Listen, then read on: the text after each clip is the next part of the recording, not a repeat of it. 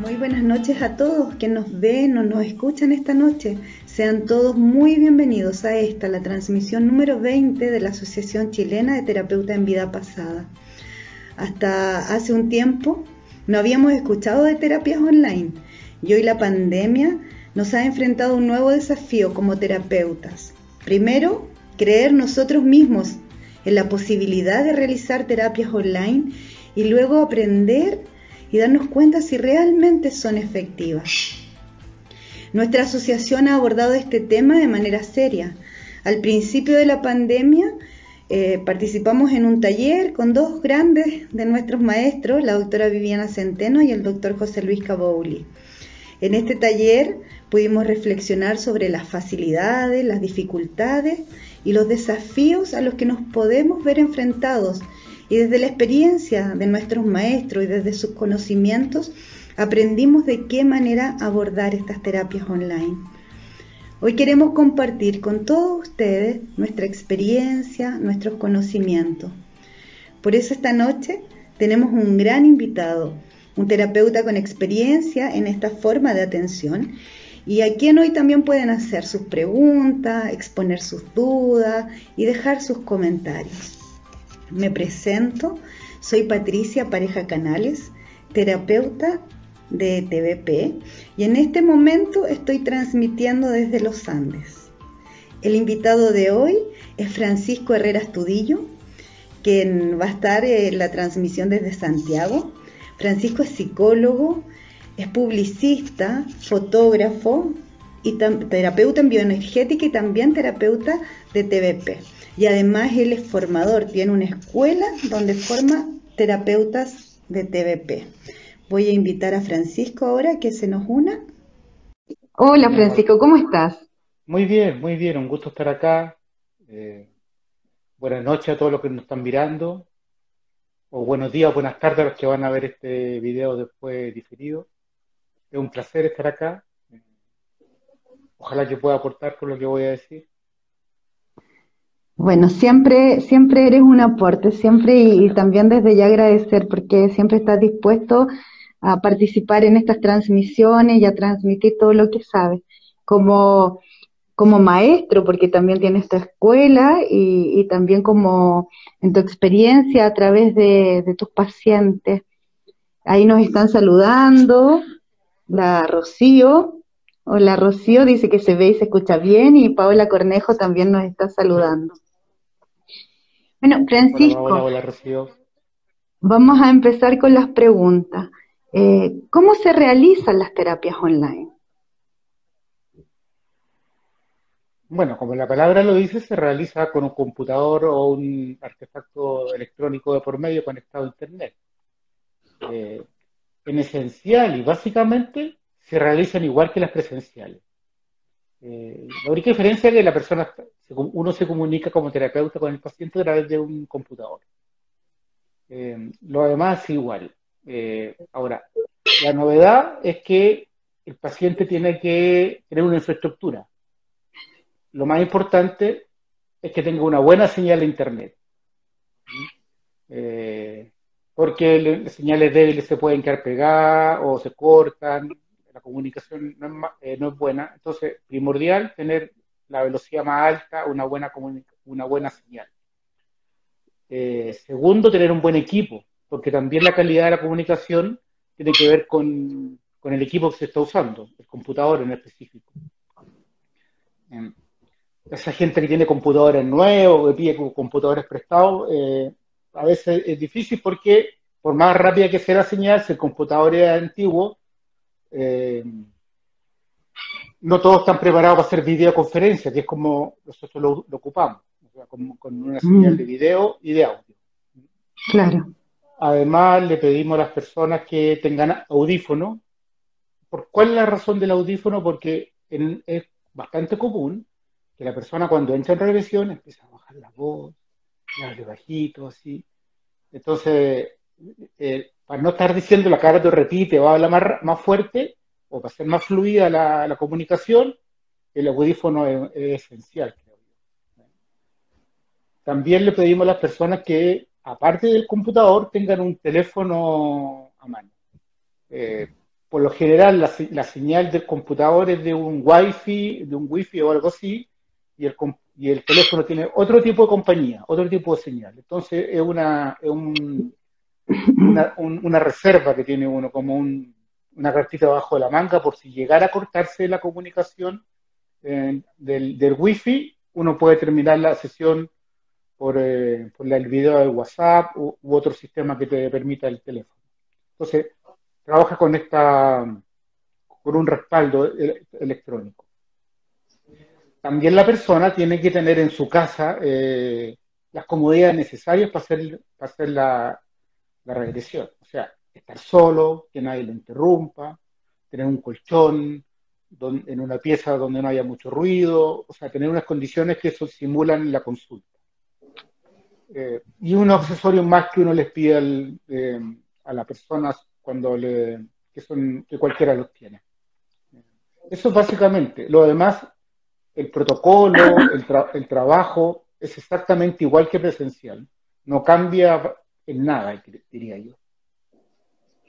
Mira, Laverito pregunta, y, para grabar, ¿cómo sería si el paciente quiere grabar? Bueno, la tecnología da esa posibilidad. yo, en la consulta tengo un grabador de estos que usan los periodistas, eh, la gente que hace entrevistas, eh, no lo tengo acá. Eh, y, grabo las sesiones y después la comparto con el paciente. Pero mm, las plataformas, existen varias, tienen la opción de grabar. Y uno graba y después guarda la comunicación y la graba, en este caso, en video y en audio. y se la puedes compartir al paciente por lo general yo las comparto. O sea, les, doy la opción. Algunos no se interesan, nunca me la piden, pero la gran mayoría sí se la lleva para revisar en algún momento. Mm. Y tú hablaste de los requisitos que se requieren en, el sentido de tener eh, un buen computador, la conexión a Internet, ¿cierto? Revisar todo eso, idealmente que tenga audífono eh, lo que creo que no sería excluyente, pues, si no tiene la posibilidad de, un audífono, igual se puede realizar, como decías tú, pidiendo que repita más fuerte nada más. Pero eh, en esto que tú tienes como requisito eh, al hacerlo de manera virtual, ¿cambia mucho en los requisitos que tiene hacerla online versus hacerla presencial? No, no cambia nada. Y ahí puedo hablar un poco de los requisitos para hacer TDP. O sea, ¿qué se necesita para hacer TDP? Lo primero es querer hacerla. O sea, cuando alguien viene mandado por la señora, por la novia, por la mamá, suele ser que la cosa no funciona bien, cuesta. Porque la persona no tiene la motivación suficiente para hacer el trabajo. Eh, entonces es lo, es lo, esencial, que la persona tenga un deseo profundo de hacer el trabajo. Y ahora, ¿qué significa eso?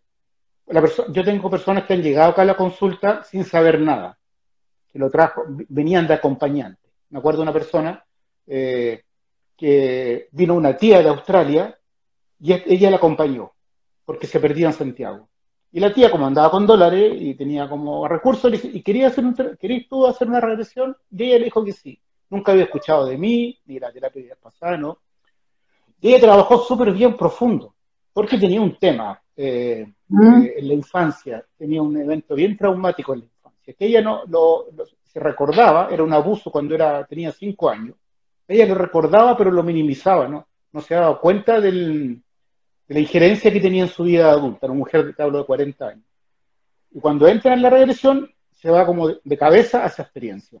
Y ahí se dio cuenta y la regresión fue un éxito y salió como muy eh, aliviada, no se daba cuenta de, la carga con que andaba. Entonces, a veces esa, esa, necesidad de hacer la terapia de vidas pasadas es más o menos inconsciente.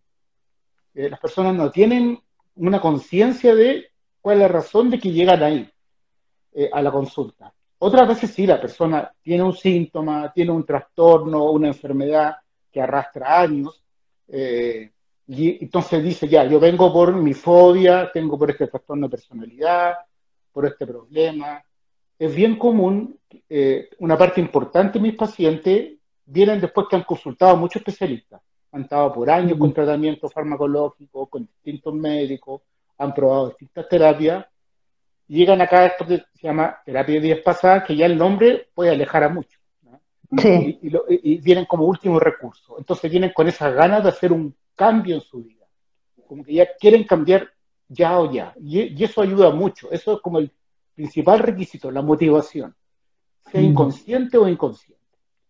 Yo creo que, y he escuchado a otros terapeutas que dicen lo mismo, que los pacientes me los trae la luz. Hay un encuentro eh, concertado por el alma entre el paciente y el terapeuta.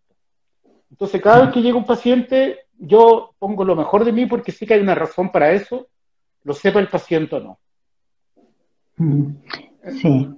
sí. Entonces, como no sé si respondí la pregunta, pero es, no hay diferencia entre los requisitos para eh, presencial o online, salvo el aparataje tecnológico.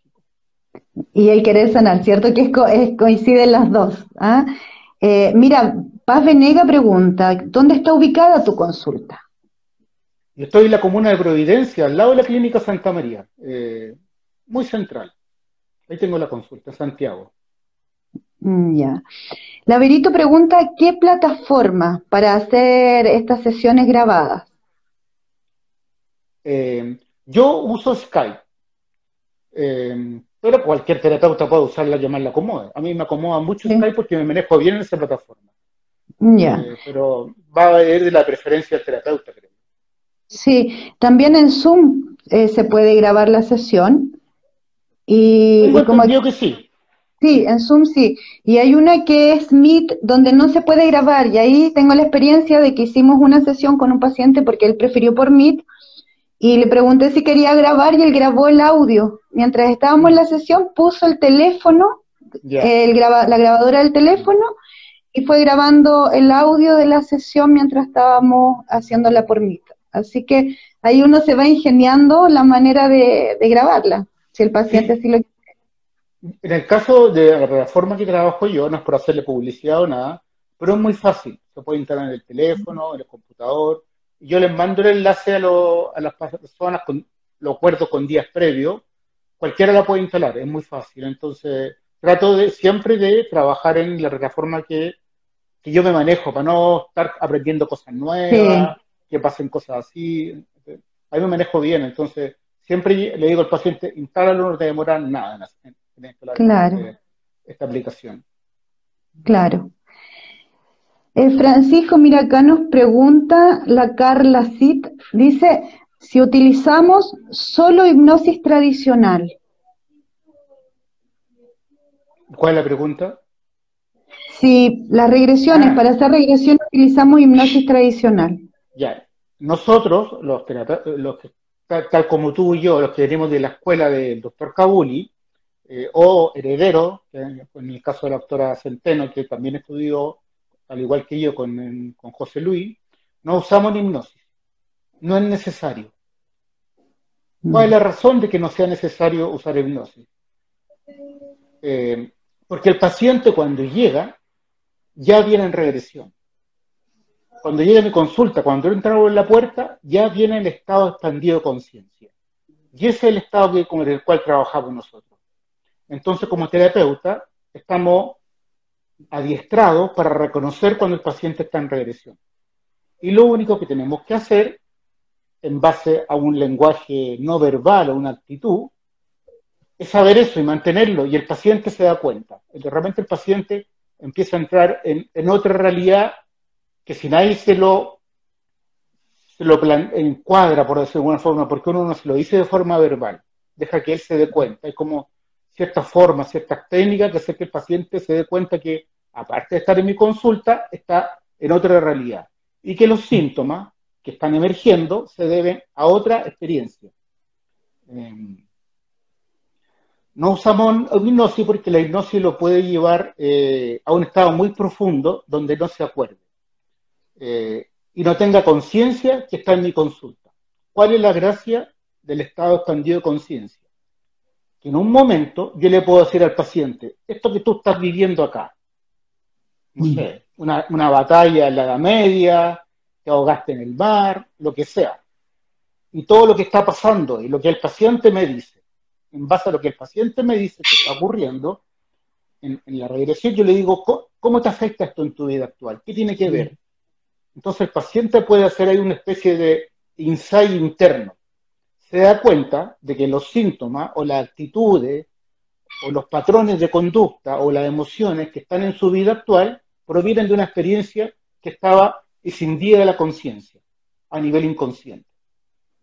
Y eso eh, le explica mucho, porque hay toda una historia que desarrolla el paciente en la regresión y puede entender las razones de lo que está viviendo. Y ese acto de generar conciencia ya es sanador. Porque la persona ya no actúa en automático, sabe de dónde viene lo, y lo sabe de una forma evidencial. No es que yo no le voy a preguntar, nada, le voy a explicar nada. Yo realmente hablo poco, el que habla más es el paciente. Entonces, a través de la propia experiencia, el paciente va haciendo conciencia. Eso creo que es una de, de, las grandes razones porque la TDP es tan efectiva. Mm. Porque no, hay nada que uno le diga, no hay nada que le enseñe. La propia, el alma, el alma del paciente está teniendo una experiencia y esa experiencia hace que el paciente eleve su nivel de conciencia, se dé cuenta de lo que hace en el fondo. Mm. Es como nos enseñan a ser consciente el inconsciente, como eso que está ahí está pulsando, ¿cierto? Y generándonos heridas. Y eso lo puede hacer el propio paciente y por eso necesitamos que esté en este estado de relajación y no en la hipnosis donde va a estar en un trance profundo y, probablemente no va a poder tomar conciencia de todo eso. Sí, pero yo, Patricia, no le llamaría un, estado de relajación, porque muchas veces el paciente no viene relajado, viene con una angustia terrible. Entonces, esa misma angustia es un síntoma del estado expandido de conciencia. Entonces, a veces el paciente dice, ¿usted me va a relajar? No, no es necesario. Lo que necesitas es contactarte con tu emoción. Entonces ese paciente que llega con una emoción fuerte, eso se aprovecha para que el paciente entre en regresión. Antiguamente, eh, yo nunca lo usé, sino que lo vi en los libros de José Luis, se usaba una inducción, que es algo más parecido a la hipnosis. Una relajación profunda, una inducción, y ahí se entraba a, al estado expandido de conciencia. Y yo muy a lejos lo ocupo cuando hay un paciente difícil, pero es una vía más larga. Eso demora un tiempo, uno va a llevar 15 minutos o algo así, en que el paciente entre en, el estado expandido de conciencia. En cambio, cuando uno entra a través del síntoma, es inmediato. No pasan ni tres minutos y el paciente ya está en otra parte haciendo su trabajo. Sí, el paciente difícil que llamas tú es el paciente mental, ¿verdad? Al, que le cuesta un poco eh, entrar en este estado expandido de conciencia, ¿sí? Sí, tiene estructuras mentales muy rígidas. Sí. Entonces, la cabeza está siempre muy, muy fuerte, como que domina su, su accionar, su mente, su nivel de conciencia. Eh, eh, claro. tiene por cultura, por, por educación, porque hemos sido criados en una en una cultura muy racional, muy concreta, muy física, la persona naturalmente tiene que explicar todo a nivel de una razón lineal. Hay otro tipo de personas que se mueven más desde lo emocional, no, son tan intelectuales, y esa les cuesta mucho menos. Pero al, ah, que, eh, al que es em, más estructurado, más cuadrado, como solemos decir acá en Chile, eh, puede que le cueste más. Pero también tenemos técnicas para abordar a esos pacientes. Tal vez nos demoremos un poco más en que hay regresión, pero hay técnicas, hay varias técnicas para hacer eso. En realidad, la gran mayoría de las personas pueden hacer una regresión en la primera sesión. Te hablo más de un 90%, 95%. No, no tengo datos exactos porque no he hecho una, encuesta eh, dentro de mis pacientes. Pero es lo que digo yo y es lo que dicen todos, los que me han enseñado a mí. Mira, George dice, si el computador es de los nuevos, lo ideal con discos duros SSD, ya que es más rápido y por ende el computador procesa un poco más rápido. Él ahí está dando datos técnicos, sí. Muchas gracias, George. Vamos entonces. Eh, Paz Venega pregunta: ¿Cuál es el método que utiliza al realizar TBP? El que estaba la, hablando. La TBP es un método en sí. Lo que yo estaba hablando era como la entrada. Pero toda la terapia de días pasadas en sí es una técnica, un método, que tiene múltiples caras, por decirlo, hay múltiples eh, herramientas que usamos durante el trabajo. Sería largo explicarlo en el contexto de esta entrevista, pero la TBP en sí es una técnica, un método por sí mismo. Claro, claro. Yo creo que aquí se refería un poco a, a lo que estábamos hablando porque preguntó ella antes por la hipnosis. Entonces, ahí, tú ya le explicaste, yo creo que a eso se refería la pregunta y ya le explicaste esto del estado de conciencia. Dice Macra Mores, dice, una vez estuve en una terapia TBP y no pude lograr entrar en hipnosis. ¿Puede que en otra sesión sí pueda? Sí, puede, puede que sí. Eh, en mi experiencia, eh, cuando un paciente no puede, si lo vuelve a intentar, casi siempre puede. Y va a depender un poco de la perseverancia del paciente. Eh, de esos que no han podido, la mayoría se desanima y no vuelve más, al menos irá con otro, no sé conmigo. Pero me acuerdo una vez un paciente que contrató cuatro sesiones y en la primera, en la segunda, en la tercera no pudo entrar. Llegaba como a la infancia y no pasaba eh, ni siquiera a, la vida intrauterina o algo, o la edad muy, muy, muy pequeña. Y en la cuarta sesión pudo hacer una regresión, fue una vida pasada. Pero tuvo, el hielo era muy rígido, muy, muy estructurado. Y estuvo ahí trabajando una vez a la semana durante un mes, en la cuarta sesión lo pudo hacer. Yo le digo a las personas cómo andar en bicicleta con la práctica vas a poder. a algunos les va a costar más, otros les va a costar menos. Sí, sí. Mira, Isa Marín pregunta, ¿qué valor tiene la sesión? Ahí tiene que consultar. Mándeme un, valor por interno, eh, un mensaje por interno, al, correo o por acá, y yo te envío una información, porque yo no entrego un valor solo. Explico de qué se trata lo que yo hago, o sea, la parte formal. Eh, porque esto no se trata así como de vender sin menospreciar a los vendedores de papa, pero no es vender papa, no es a tanto el kilo. ¿ah? Eh, eh, mm. Entonces, no es solamente una cifra, explico la parte formal. Así que si quieres mm. saber, mándeme un valor, o sea, un mensaje. Claro. Ahora, bueno, somos varios terapeutas en la asociación, somos 34 y en la página de la asociación están los nombres de todos los que pertenecemos y acá no existe un valor eh, fijado en, para cada terapeuta. Cada terapeuta, eh, de acuerdo a lo que sienta, es el valor que tiene la terapia. Así que eh, puedes consultar, a lo mejor algunos cobran, ponen un valor más alto, otros ponen un valor más bajo, pero no existe un valor estándar. ¿Ya? Eh, dice Paz Venega, ¿y cómo diferenciar que esa experiencia corresponde realmente a una TBP y no es producto de la imaginación debido a la emoción fuerte? Sí, mira, eso es lo más común. De hecho, los pacientes, hoy día me pasó, eh, un paciente que había venido la vez anterior y volvió a una segunda sesión, me hizo esa pregunta. Me dice, yo estuve pensando, fue tan intenso lo que sentí, no me lo habré inventado todo. Eh, yo le explico que a veces se paran de la camilla, se sientan y dicen, habrá sido verdad, habrá sido mentira. Y lo que respondo yo siempre es lo mismo. No es relevante, no importa. Mm. Lo único que importa es si la experiencia te ayudó, te ayudó a cambiar, te remitieron los síntomas, si conseguiste lo que quería, lo que venías a buscar en la sesión. Y en el gran porcentaje, sí, eso es. Entonces, de ahí se debe, digamos, porque yo hago TBB, porque tiene una alta efectividad. Por lo general, ayudo a los pacientes que me vienen a ver a través de la TBP. Si es verdad, si es mentira, da lo mismo. Y, y eso va a quedar para después, para que lo siga. Ahora, yo he tenido muchas oportunidades que he colaborado que es verdad.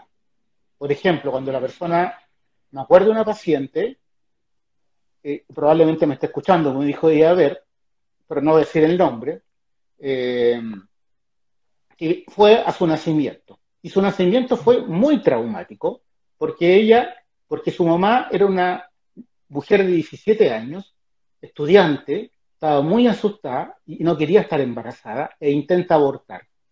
Entonces ella cuando recuerda, recuerda el intento de aborto, a los cinco meses, ¿eh? cinco meses de embarazo, que por supuesto fue terrible, y debido al intento del aborto, ella nace prematura, con cinco meses, la persona más prematura que yo conocí en la vida, y, nada, y nada, nadie daba nada por ella, ni los médicos, ni nadie, porque esperaban que se muriera. Bueno, ella venía a esta vida a vivir, era una mujer grande, ahora tiene más de 40 años.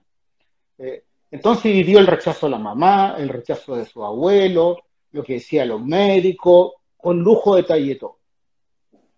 Bueno, consiguió sanar, sanar todo eso y después va y le cuenta a los abuelos.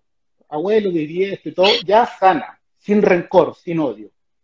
Los abuelos no lo podían creer porque le contató todo lo que había pasado ellos. Y los abuelos estaban con culpa, pero ella los perdonó de un principio. lo primero que les dijo es, los, perdono, yo no les quiero decir esto, pero quiero saber si es verdad lo que yo viví. Y mm. vivió los rechazos, eh, lo, que le decía el abuelo a la mamá, sí, toda esa historia muy traumática, muy terrible, y todo era verdad. Lo que dijo el médico, lo que pasó en, todo el tiempo, el tiempo que estuve en la incubadora. Entonces, ahí yo puedo verificar eh, realmente la vida intrauterina o los primeros años de edad, dos, tres años, que lo que vive la persona lo, puede colaborar después. Claro. Aparte, mi experiencia, hay libros enteros. Eh, hay un Stevenson, hay un terapeuta norteamericano, un psiquiatra norteamericano. Jan Stevenson. Jan, Stevenson. Mm. Se ha dedicado a justamente a, a, ver si los casos que él experimenta, los pacientes de él, existen o no. Entonces averigua datos cómo era el nombre de la persona, si se ahogó en un barco, cómo era el barco, en qué época era, el país, los máximos datos y después ve y registra en los libros, en los archivos históricos, o si ha pasado cerca, va a ver los parientes, y él tiene, bueno, lo pueden ver, ¿no? Jan Stevenson se llama, ¿no es cierto? Sí, sí, Hay una serie en Netflix que se llama Sobrevivir a la muerte. El episodio 6 habla de regresiones ya habla de casos de Jan Stevenson que él investigó, eh, él investiga principalmente niños y, busca corroborar la información. Así que ahí también pueden encontrar e-, ese material, eh, Sobrevivir a la muerte, el episodio 6. Yo recomiendo ese episodio y ahí habla un poco de esto, cómo él ha podido investigar y, verificar lo que los niños dicen en relación a la experiencia de vidas pasadas. Francisco Laverito pregunta acá, ¿qué haces con personas muy racionales que les cuesta entrar en regresión?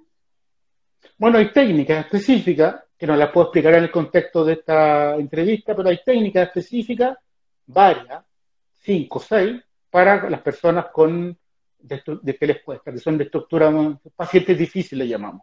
Mm. Pero hay técnicas específicas. ¿Qué va a pasar ahí? Me va a demorar más un poco. La reacción va más larga porque me voy a perder media hora eh, para que el paciente entre en, la, experiencia que tiene que trabajar. Sí. El doctor Cabowli tiene una estructura de la técnica, cómo ir trabajando con esas personas. Mira, la... lo, tengo de él. Mm. La, la, Paola dice, a Isa le dice, ingresa a nuestra página, ahí están todos los terapeutas certificados de nuestra asociación, que es lo que estábamos diciendo. Eh, y ahí dice, gracias, y ahí la Cori mandó el link. Y dice Macra, Macra Mores, dice, ¿los lazos energéticos se pueden cortar con TVP? Sí. respuesta corta, sí. bueno, y volvemos Dale, dale.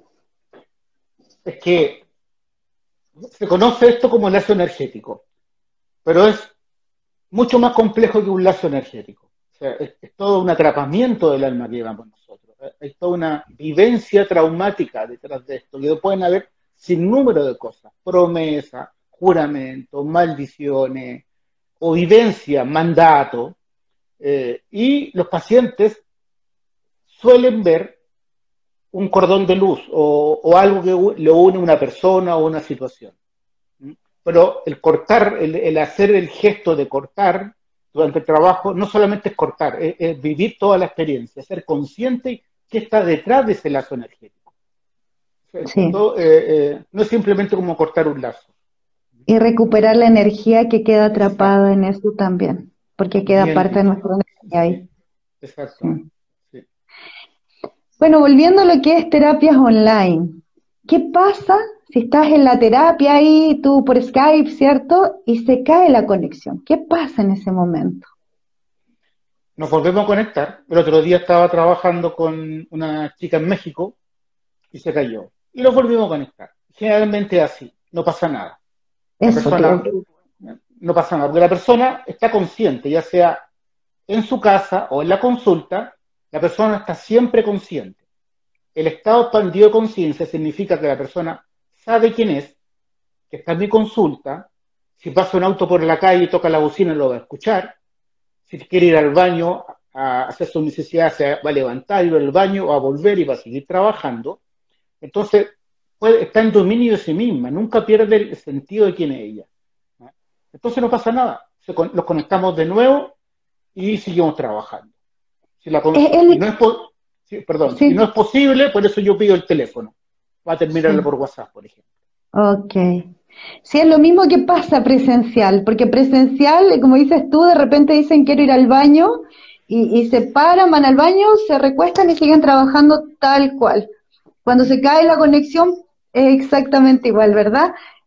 Uno se vuelve a conectar y siguen trabajando de la misma manera.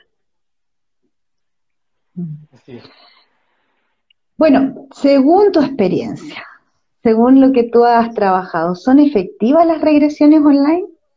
Sí, sí. Em, son, muy, son igual de efectivas que la presencial. Creo que la efectividad no depende de que sea online o sea presencial. Depende más bien de lo que el paciente se logre entregar a la experiencia, de la disposición que tenga. Como te decía en un comienzo, sea consciente o inconsciente. Eso es lo mm. que más depende, de las ganas de hacer el cambio. y eso va a hacer que traspase como las barreras mentales, que es la gran dificultad, de la, razón lineal.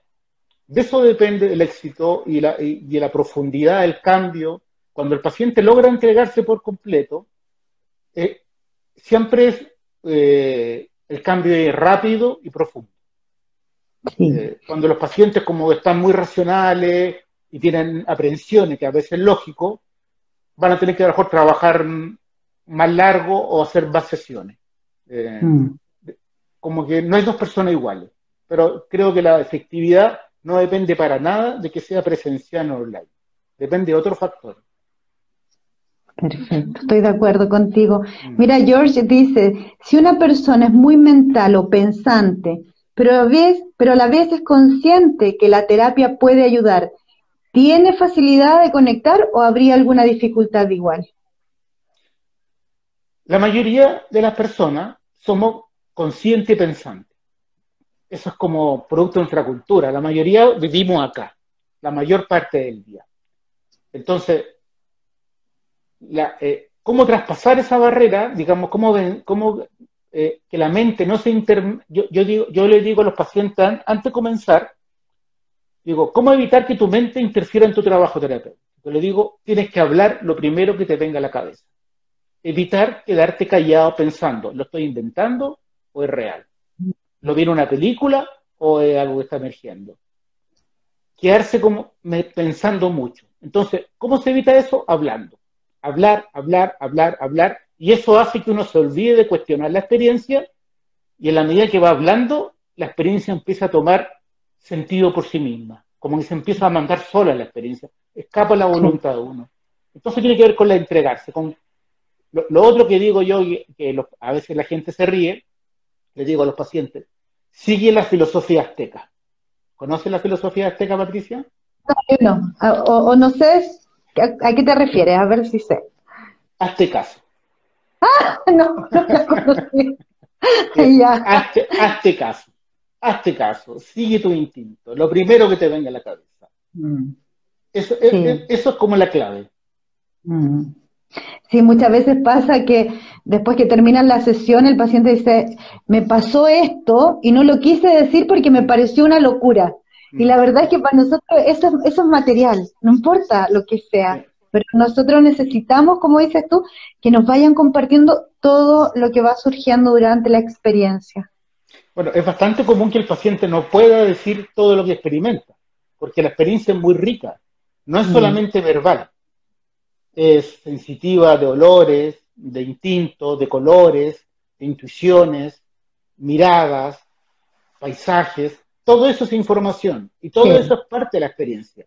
Entonces lo que el paciente verbaliza, por decir algo, será un 10% de la experiencia, es poco, pero nos mm. ayuda a nosotros como para ir empujándolo acompañándolo y empujarlo a que termine la experiencia, que avance durante el trabajo. Esto es una terapia experiencial. La propia experiencia es el, el cúmulo, la esencia del trabajo. Mm. Sí, sí. Y no sé si sabes de otras técnicas, pero aquí quiero aprovechar de preguntarte, yo, yo sé la respuesta, pero me encanta reafirmar qué tan efectiva es esta técnica. En la experiencia que tienes tú desde que terminaste con todos tus pacientes, ¿qué tan efectiva es la TBP? Nunca he hecho un estudio. Tampoco desconozco estudios clínicos, con el rigor que tienen los estudios clínicos. Pero eh, en mi experiencia, por lo que yo sé, eh, es muy efectiva. De hecho, en la, la, terapia psicológica más efectiva que conozco. No, por eso la hago. Si conociera otra más efectiva que esta, me hubiera cambiado. Igual yo tengo mm. una batería de, terapia, no es la única con que trabajo, pero esta es como mi terapia estrella, ¿eh? mm. porque es la que produce más rápido resultados.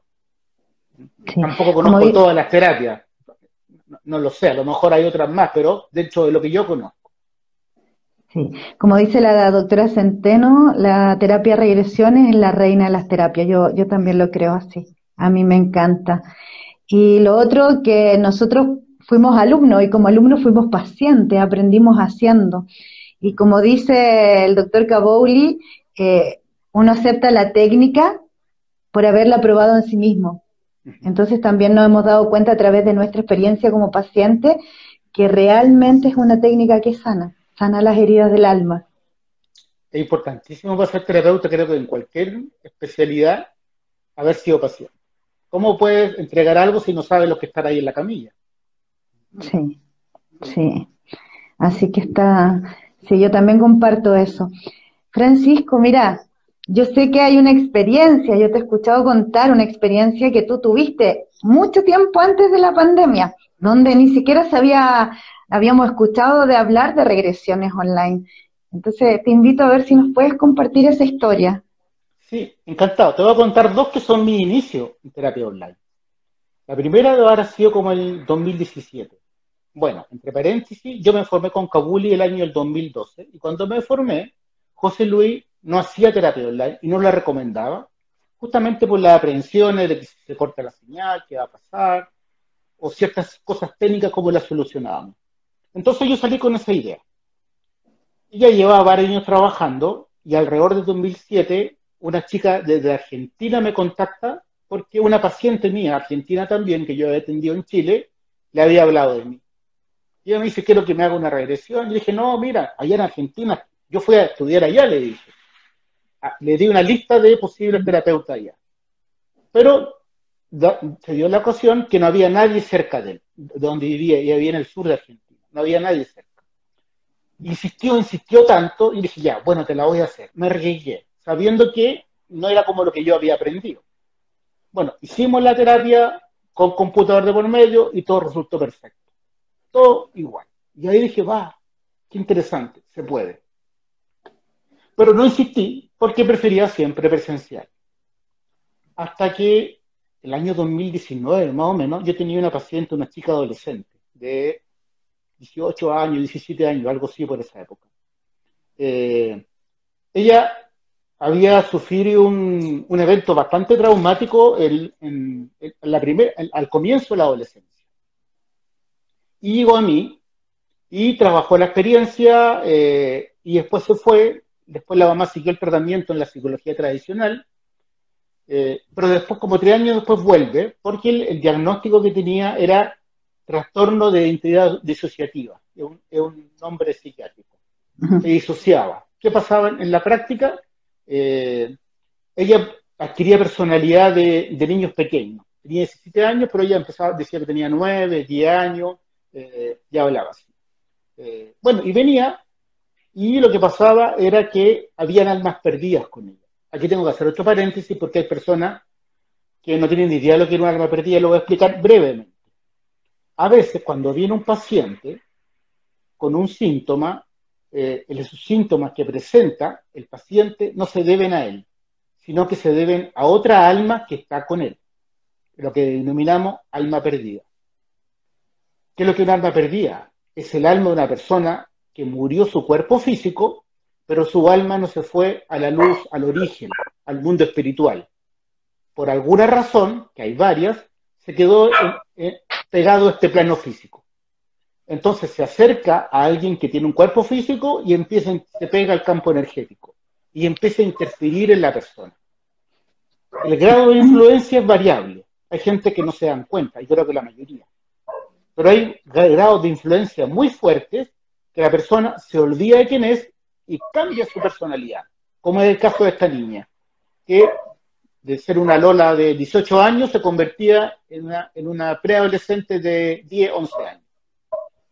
Bueno, y era ese el caso de ella. Y yo la trabajaba y la chica tenía esa facilidad, porque en realidad tenía su, había heridas de su alma, entonces era como fácil presa. Un día teníamos una, estaba sintiendo mal, tenía como, había angustia en ella y tenía una cita conmigo.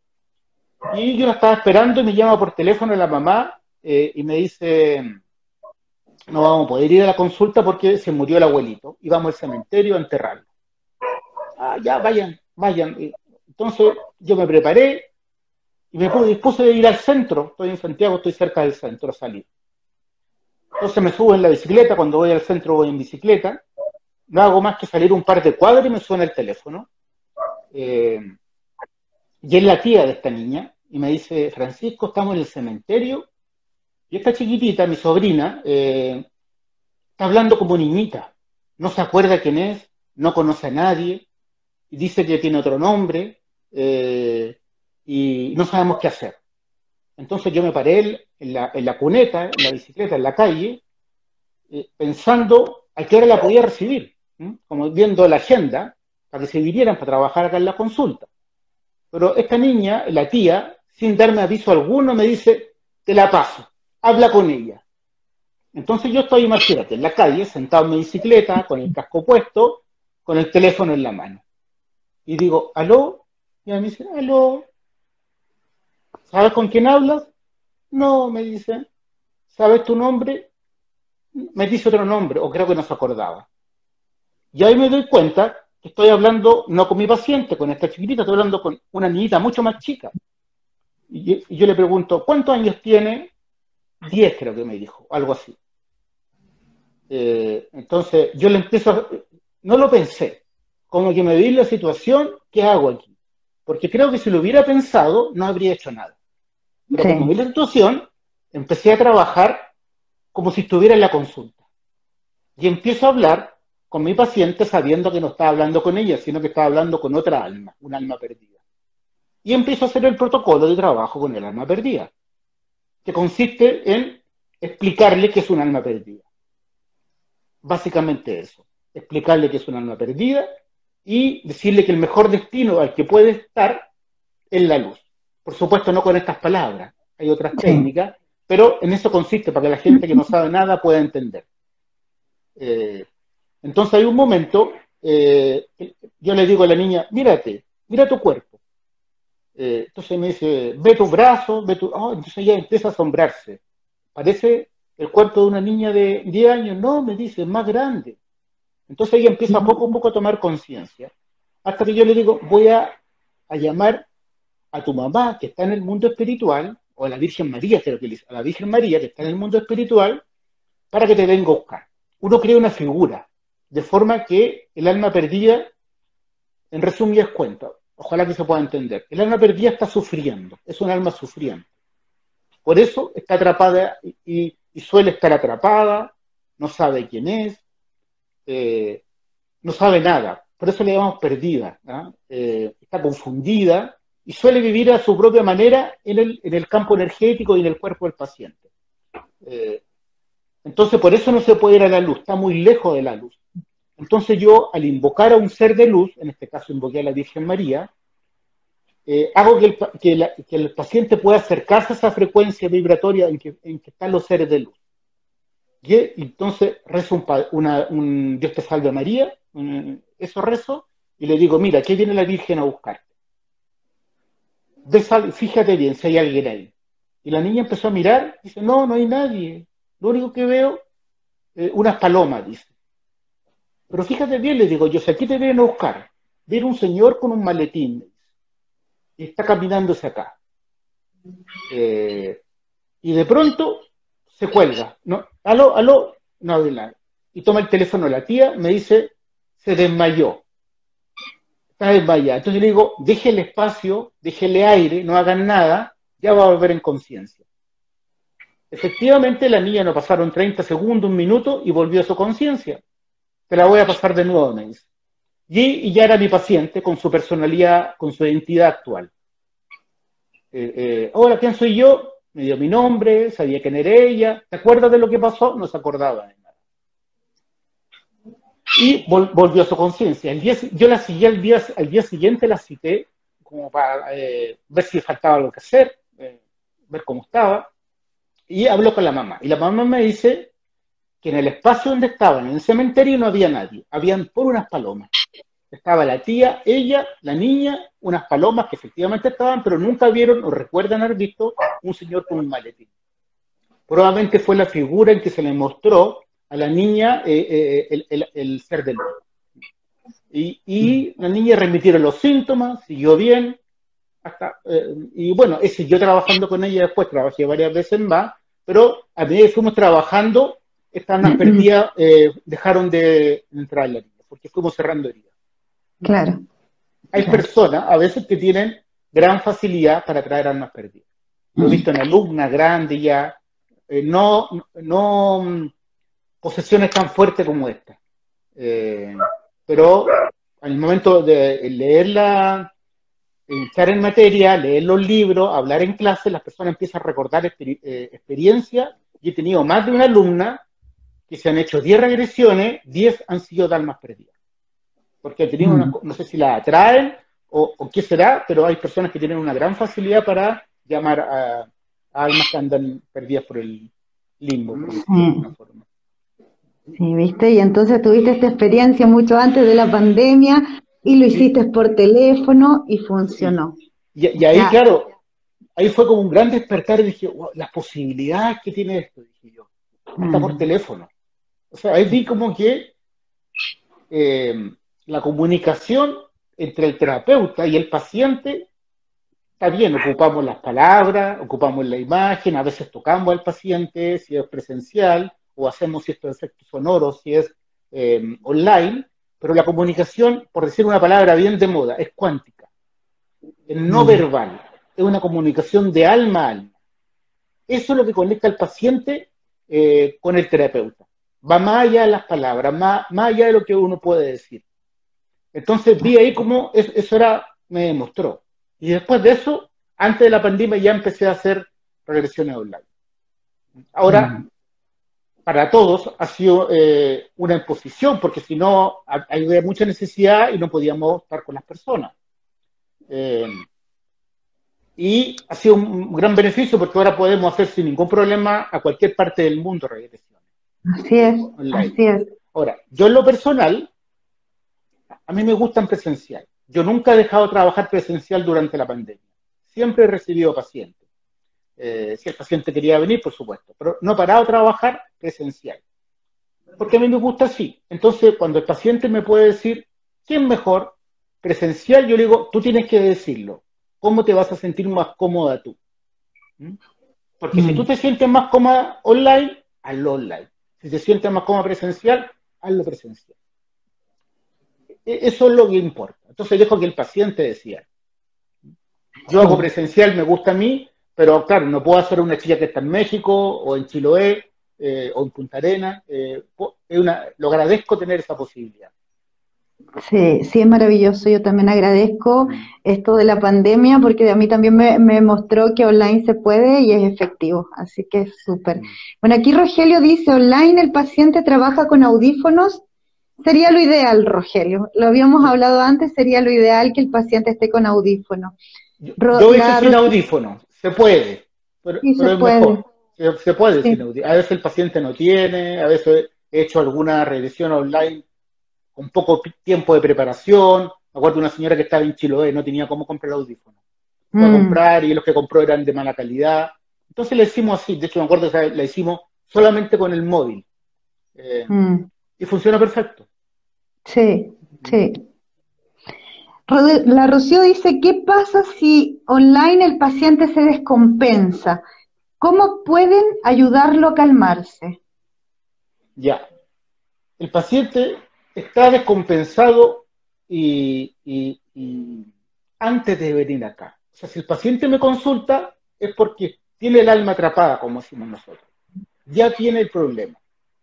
Y justamente nosotros trabajamos con lo que llamaría la psicología la descompensación. Mm. Eso, eso es nuestro mejor cálculo cultivo para hacer la regresión. En base a la angustia, en base a la pena, a la rabia, hacia el sentimiento de desesperación. Eso es nuestra puerta de entrada al alma. De eso se trata. Llevamos al paciente a esa instancia. No tratamos de calmarlo. ¿ah? Al contrario, le ayudamos a que viva su angustia, que viva su impotencia, porque esa experiencia es la que lo va a sanar. Que lo experimente más profundamente. Exacto, eso es lo que decimos. Sí.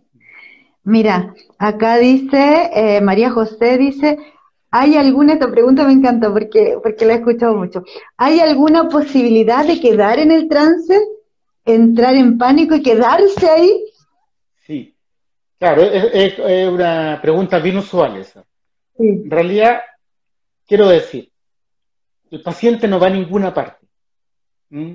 Eh, no, eh, no, por eso no va a quedar en ninguna parte, porque el paciente ya está atrapado en una experiencia, ya está con angustia, eh, ya está con el síntoma, muchas veces no se da cuenta, cuando no es algo grave, no se da cuenta eh, que tiene de pena, que tiene un problema fuerte, y, al, profundizar la regresión se da cuenta de cómo eso le afecta en su vida. Porque no todo el mundo anda como una patología psiquiátrica, muy descompensado. Pero si se descompensa, genial. De, hecho, yo, cuando he, cuando he, ayudado a las personas que están en su crisis de pánico, es cuando le da la crisis de pánico en la consulta. Fue la mm. última crisis de pánico que tuvieron. Mm. Eso es lo ideal. ¿ah? Porque a veces gente viene a trabajar crisis de pánico, pero durante la regresión no pueden contactarse con, lo que sienten en la crisis de pánico. Entonces, a veces tendrán que hacer más. Pero en varias mm. oportunidades el paciente ha sufrido la crisis de pánico acá y fue la última que tuvo. Eso fue como lo, yo ayudé porque el paciente hizo el trabajo a que terminara para siempre con la crisis. Sí, y quiero decirle a María José que no, el paciente no viaja a una vida pasada, esa experiencia que viene hoy a tu conciencia para que puedas ver de qué manera todo eso que viviste en el pasado te está afectando en tu vida actual. Así que no vas a ninguna parte y no te quedas en ningún trance. Claro. Lo que digo yo, que la, decir vida pasada es una perspectiva de nuestra conciencia lineal. Pero en realidad las vidas pasadas no existen. Todo está pasando ahora. Lo único que existe es el presente. Entonces el paciente no va a ninguna parte porque esa experiencia está en él siempre, más mm. o menos consciente. Lo que siente la persona son los síntomas, los problemas de relaciones, las emociones fuertes, los bloqueos, las dificultades, esos son síntomas del atrapamiento. Ya está atrapada. No, no, no, es imposible que, al contrario, la experiencia TBP le va a ayudar a salir del atrapamiento. Así es. no sé si una o varias sesiones, eso depende de la persona. Y otra vez, como dijimos en los cortes de lazo que hablabas antes, también eh, salir del atrapamiento y recuperar la energía que quedó en esa experiencia. Mira, Paz Sí, dale. Eso es muy importante porque nosotros somos energía. Necesitamos energía vital para hacer lo que tenemos que hacer. Entonces la TBP, y a veces en experiencias traumáticas, sean de esta vida o de la otra, parte de nuestra energía, o sea, de nuestra alma, queda ahí atrapada en experiencias que no se han resuelto. Entonces a través de la TBP nos recuperamos nosotros mismos. Como que podemos usar algo que nos pertenece que antes no lo podíamos ocupar. Mm. Sí. Mira, Paz Venegas dice, he leído mucho sobre regresiones, pero con el método de Brian Weiss. ¿En qué se diferencia su método aparte de la ausencia de hipnosis? Yo no soy un experto en, la técnica de Brian Weiss, eh, no me he formado con él, entonces me es difícil hacer una comparación. Pero por lo que he leído en los libros, eh, es más abierta la técnica de él, eh, es más tener la experiencia. Ahora, qué sé yo, muchas veces la terapia no es como uno la lee en los libros, entonces no podría ser un juicio. Lo que te puedo hablar si es de la TBP, que la TBP tiene, es muy específica. Es como uno va al callo, por decirlo de alguna forma. Ayuda al paciente que llegue al origen más profundo de lo, de lo que le problema. Mm. Y Kabuli creo que el aporte más fuerte que hizo es desde su perspectiva de cirujano. Es como cortar, abrir, hacer el trabajo y después cerrar. Es como muy limpia la técnica. Yo lo que veo en Brian Weiss es lo que tú dices, es como visualizar la vida pasada y que de alguna manera eh, te sirve ver la vida pasada. Hay muchas técnicas donde te hablan de, de que fuiste en una vida pasada. Lo que nosotros hacemos es una técnica regresiva para sanar las heridas del alma. O sea, no solo ver esa vida pasada, sino que sanar esa, esa experiencia y como decíamos recién, recuperar tu energía, ver cómo todo eso te está afectando en tu vida actual, el, el tomar conciencia de todo eso. Entonces, lo que nosotros buscamos con la técnica es que el paciente pueda sanar. Y por lo que yo he visto, como dices tú también, porque solo por la lectura de los libros, he visto que lo otro es más eh, ver una vida. ¿Qué, ¿Qué, qué, pasó en esa vida? Nada más.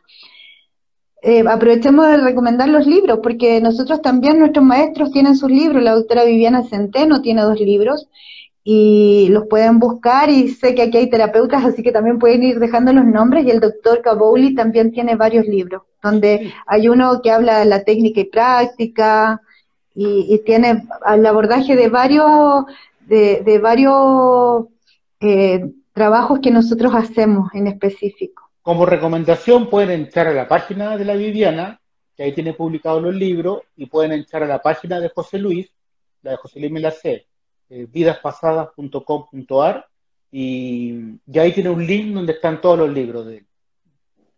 Sí. Ahora los pueden comprar por internet.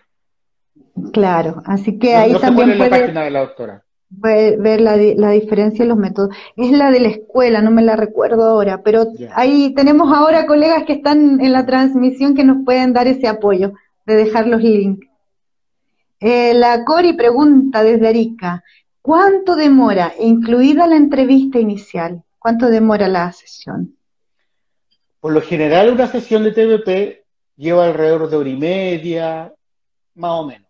A veces una hora, a veces menos eh, a veces una hora y media, pero a veces dura dos horas o más. Es variable según el paciente. La entrevista a veces dura 45 minutos y hay pacientes que hablan mucho y nos pasamos una hora y media hablando. Yo me adapto al paciente. Entonces a veces hago sesiones de dos horas y media, tres, y a veces hago sesiones de cuatro horas. Eh, mm. Porque dejo que el paciente, a veces la entrevista es muy importante que el paciente pueda expresar me, cuentan cosas que nunca se le habían contado a nadie. Yo, entonces, el, vaciar, ya se están vaciando. decir, guardar secreto, una recomendación, no es sano. De mm. guardar secretos que uno, y eso lleva culpa, por lo general, decir, eh, o vergüenza. Entonces, confiar, decir, me pasó esto, hice esto otro, es un alivio. Entonces, la, la, la anamnesis, la entrevista previa, a veces es muy necesario que el paciente hable mucho. Y eso ya es una sanación. Eh, y lo va preparando para la regresión. Entonces, Corina, yo por lo general la primera, la primera sesión dura alrededor de tres horas, pero es variable según el paciente. Sí, es variable, porque de repente el paciente ya cuando tú estás en la entrevista inicial ya te das cuenta que está metido entero en la regresión y, y empiezas a trabajar. Así que...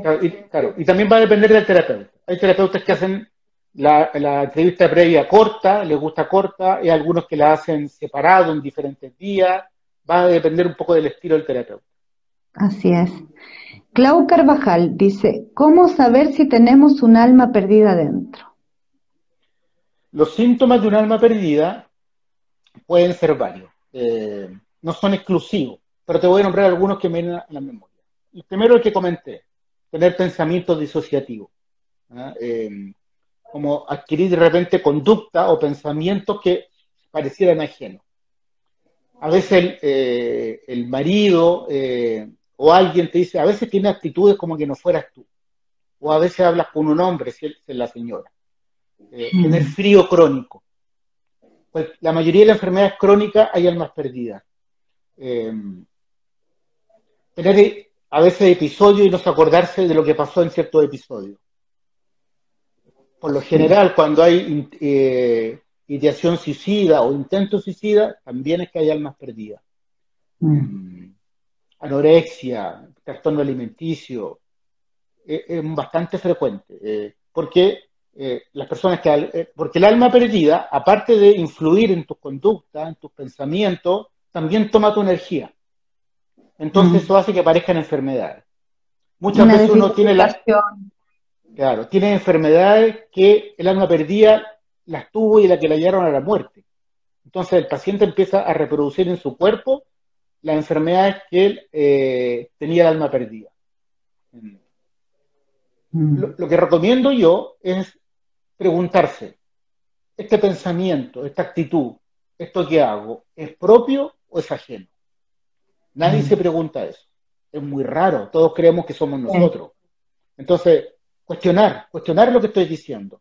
Esto que digo con tanta fuerza, sobre todo eso, si yo lo digo con tanta fuerza, esos juicios muy fuertes, cuando hay pasión, ¿soy yo o podría ser una voluntad ajena a la mía?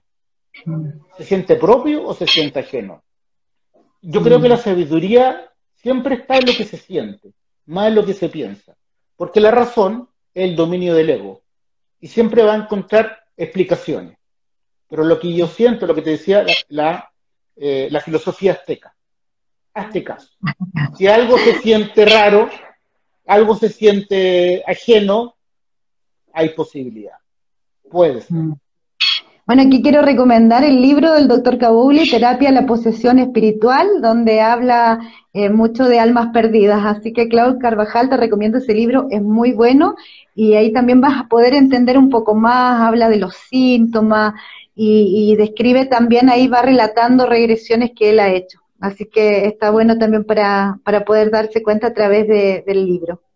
También puede entrar al canal de YouTube de José Luis Cabuli, donde hay muchas charlas y entrevistas y hay varias con el tema almas perdidas. Sí, y también en Facebook está y, siempre lo están entrevistando y quedan sus entrevistas en su Facebook, así que ahí pueden también encontrar información. Mira, Consuelo Rodo dice, hola Fran, súper bueno, dice. Hola Fran. Y Rocío dice, excelente todo lo que comentan, gracias nosotros agradecemos a todos los que están también y que están ahí comentando y participando. Muchas gracias. George dice, si un algo que pasa en la vida actual viene de una vida pasada y uno sabe de qué vida es el alma, dice, uno sabe de qué vida es el alma, te lleva a sanar esa parte si es consciente. No, no entiendo muy bien la pregunta. ¿Tú la entiendes, no?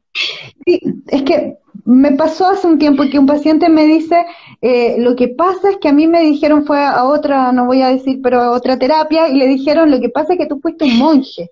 Y cuando fuiste un monje, hiciste un pacto y, y no sé qué, le explicaron algo.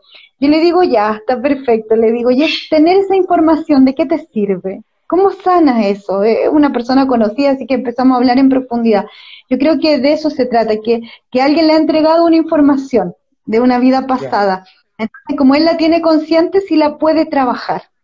Sí, mira, me ha pasado lo mismo a mí. Y yo creo que sirve ir a donde, no sé, a un medium y el medium te diga algo. Porque eso lo hace que venga a consultar con uno de nosotros. Le crea la inquietud, le resuena. Pero claro, el problema no se va a resolver solamente sabiéndolo. Hay, hay que experimentarlo, hay que revivirlo. Eso es lo que te va a llevar a sanar. Pero ya es un avance. A veces las mm. personas llegan y dicen, yo he pasado por tal terapia, tal esta otra, llevo años con esto. Yo creo que todo lo que hicieron les sirvió para llegar a mí. Porque si no hubieran mm. tenido toda esa trayectoria, nunca hubieran llegado a hacer el trabajo. Mm. Es como dice el doctor Cabowli, que una vez trabajó con una paciente y, después de la regresión le dice, ¿por qué no lo conocí hace 20 años atrás? Y le dice, porque hace 20 años atrás no estabas lista para hacerte este trabajo. Claro, no hubiera llegado donde el terapeuta había pasado. Claro, no estaba, tu alma no estaba lista. Entonces, todo lo que pasa antes es necesario para nuestra mm. alma. Eh, vamos acá, la Cori puso ahí la página la autora, el Daniel también, muchas gracias, a ellos que ven que nos están apoyando. Eh, también aquí mi le pone para más recursos, visiten HTVIP, la página que está muy buena, muchas gracias. Eh, Paz Venega dice, para formarse como terapeuta de TVP, ¿hay que tener previamente una educación superior relacionada a la salud o psicología o no? ¿O no es necesario? Va a depender con quién te forme. Eh, yo puedo hablar por mí, que yo formo personas. Eh, no tengo claro bien los requisitos que hace la doctora Viviana Centeno, que también sé que forma. y sé que hay otros terapeutas formando, pero no tengo muy claro. Javier, de la escuela de doctora, y yo también estoy haciendo formación. Bueno, ahí, va a contar tú entonces. Yo te voy a decir que yo no pido nada. Eh, lo único que pido, hago una entrevista previa antes para saber si hay una motivación real y que la persona eh, aclare su duda. Eso me importa, que la motivación sea real y pueda aclarar todas las dudas y para eso hago una entrevista previa antes de, la matrícula. Mucha gente que toma el curso de formación lo hace por un crecimiento personal y es súper válido. Eh, no mm. todos los que terminan los cursos van a ser terapeutas, pero tener ese año de transformación que es profunda les va a ayudar mucho en su trayectoria, en su desarrollo. Y para eso no voy a pedir que sean. Y esta es una de las terapias que para ejercer como terapeuta no es necesario ser de, alguna profesión de la salud. ¿Mm? Mm. Eh, yo creo que el, el, que terapeuta, el que va a ser terapeuta, se va a hacer una vez que salga de la formación. Se dedica a eso y hace muchas terapias. Porque después uno le da como el, empujón, el primer empujón, lo forma, le da el primer empujón, pero después que practique y ponga en práctica y tenga 300, 400 prácticas encima, ahí la persona va a saber si quiere hacer eso y es su pasión y quiere dedicarse a eso. Sí. ¿Cómo lo haces tú, Patricia? En mi caso es igual. Eh, primero una entrevista previa, saber la motivación, eh, por, qué quiere eh, por quiere aprender sobre TVP y en algunos casos no, recién he tomado un curso, así que estoy empezando, eh, pero si en un momento determino que la persona necesita quizá ser evaluado por un psicólogo, eh, también es un requisito. ¿Por qué? Porque cuando hacemos esta formación se empiezan a movilizar las heridas de nuestra alma. Entonces por ahí podemos confundirnos entre eh, qué estamos haciendo, porque nos estamos formando para ser terapeutas. Y puede ser que nos confundamos en ese momento y vivamos esta formación como pacientes. Y la verdad es que es una posibilidad de sanar, pero nos estamos formando como terapeutas. Entonces, eh, a veces las personas vienen muy fragmentadas, entonces necesito en realidad que sea una persona, un especialista, yo no soy psicóloga, eh, que un especialista me diga si realmente eh, le, va a hacer bien tomar esta formación. Pero eso lo determino en la entrevista previa. Hasta ahora no me pasó, no me pasó, o sea, estaban todos así como, ok, para, para hacer la formación. Yo creo que una de las cosas que más me ha sanado a mí en lo personal es hacer terapia. La práctica como terapeuta me ha servido para mi desarrollo, para mi crecimiento y para sanar mi herida. Nosotros, yo les digo a mis alumnos, nos sanamos con, con los sufrimientos del paciente. Nos sanamos nosotros mismos. Mm, sí. Mira, aquí infinitos potenciales pregunta, ¿podemos tener más de un alma perdida? Claro que sí, mucho.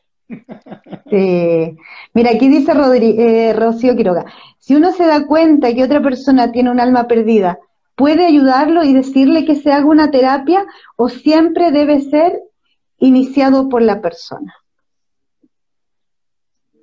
Uno podría decirle, eh, no solamente que yo creo que tenía una perdida, sino que yo podría decirle, estaría bien una TDP. Pero mm. si la persona no resuena con eso, es difícil que haga caso. Eh, como digo, la motivación tiene que venir de la propia persona. Mm. Eh, además, nosotros podemos sospechar de que alguien tiene un alma perdida, pero no lo podemos asegurar hasta que el paciente haga la experiencia. A veces yo he pensado, aquí, por lo que me está contando esta persona, hay una alma perdida, pero en el trabajo terapéutico no sale ninguna alma perdida. No sé si porque no hay o porque no se expresó simplemente. Claro. Entonces no podemos asegurar eso. Tiene que ver con el proceso evolutivo de la persona. Las almas perdidas se manifiestan cuando están listas para irse y cuando el paciente está preparado para dejarlas. Es como un acuerdo entre ellas, como una relación un poco parásita. Eh, pero obviamente a nivel inconsciente. Pero el paciente permite que el alma perdida está con, él. Entonces, mm. eh, va por las dos partes. Sí. Entonces hay un momento evolutivo entre ambas almas cuando ya pueden separarse. Ahora, el tema del alma perdida, la verdad es que creo que lo hemos tocado antes y, eh, también viene más adelante. Yo sé que más adelante vamos a hablar más de esto, así que da para mucho. Así que les sugiero nuevamente el libro de Terapia de Posesión Espiritual del doctor Cabouli, y, y, porque en realidad existe un mundo espiritual que desconocemos, pero que es muy, tiene mucho. Eh, psicóloga Patricia Carolina dice, esos pacientes que dicen, yo no era así, yo no hacía eso, yo no sé si lo está preguntando o lo está afirmando, pero eso también es un indicativo de alma perdida. La Cori dice, un abrazo, excelente transmisión. Y la psicóloga Patricia Carolina dice, ¿puede existir más de un alma, de un alma en pacientes? Yo no sé si almas perdidas se refiere o dice, ¿pueden existir más de un alma en pacientes? O sea, ¿qué pienso yo? Es como mi opinión personal. Eh, el alma es parte del yo superior eh, o de lo realmente que somos, del ser real que somos.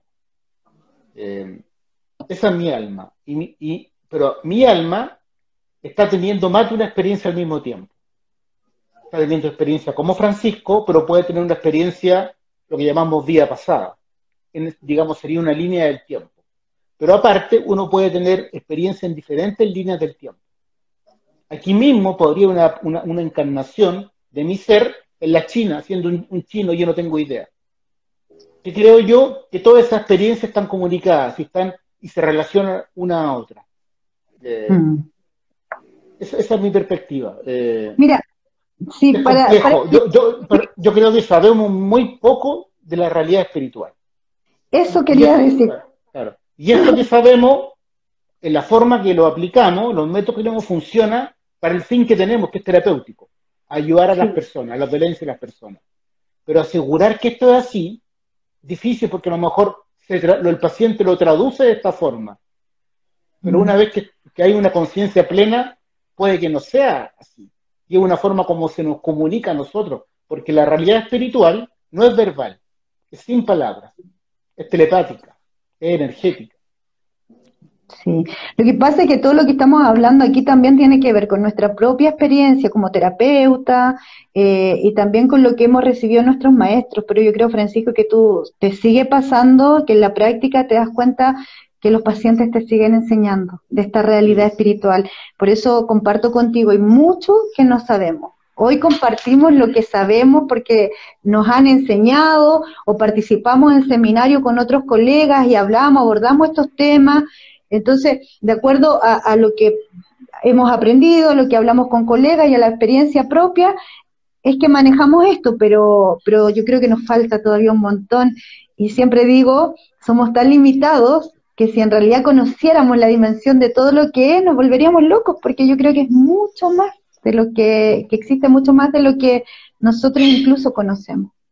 Estoy de acuerdo con eso que dices tú, eh, y un poco lo que decía antes, que cuando la persona sale después de la formación, es cuando se va a ver si se va a hacer terapeuta o no, porque los propios pacientes te empiezan a enseñar. Uno termina la formación con los maestros, eh, pero realmente el aprendizaje más profundo se produce en la práctica, con los propios pacientes, en la práctica clínica me refiero.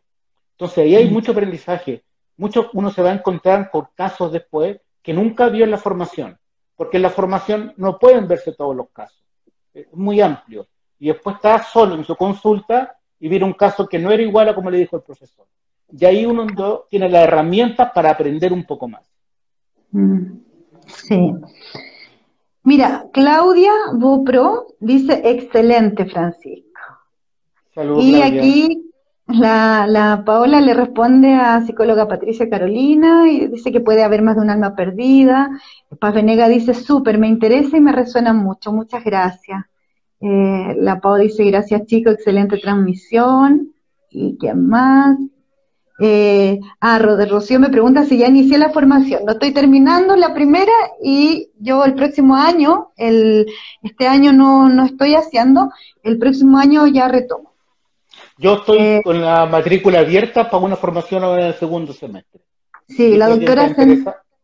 Sí, me, puede, escribir. Eh, parece que la Viviana también está con, abriendo con la patente abierta. Sí, y Javier Berri. Claro, yo hago dos al año, una en primer semestre y otra en el segundo semestre. Así que ahí está. Estamos ahí la doctora Viviana, que tiene también hartos años ya de experiencia, ya formando terapeuta. Está Francisco también, que tiene hartos años formando.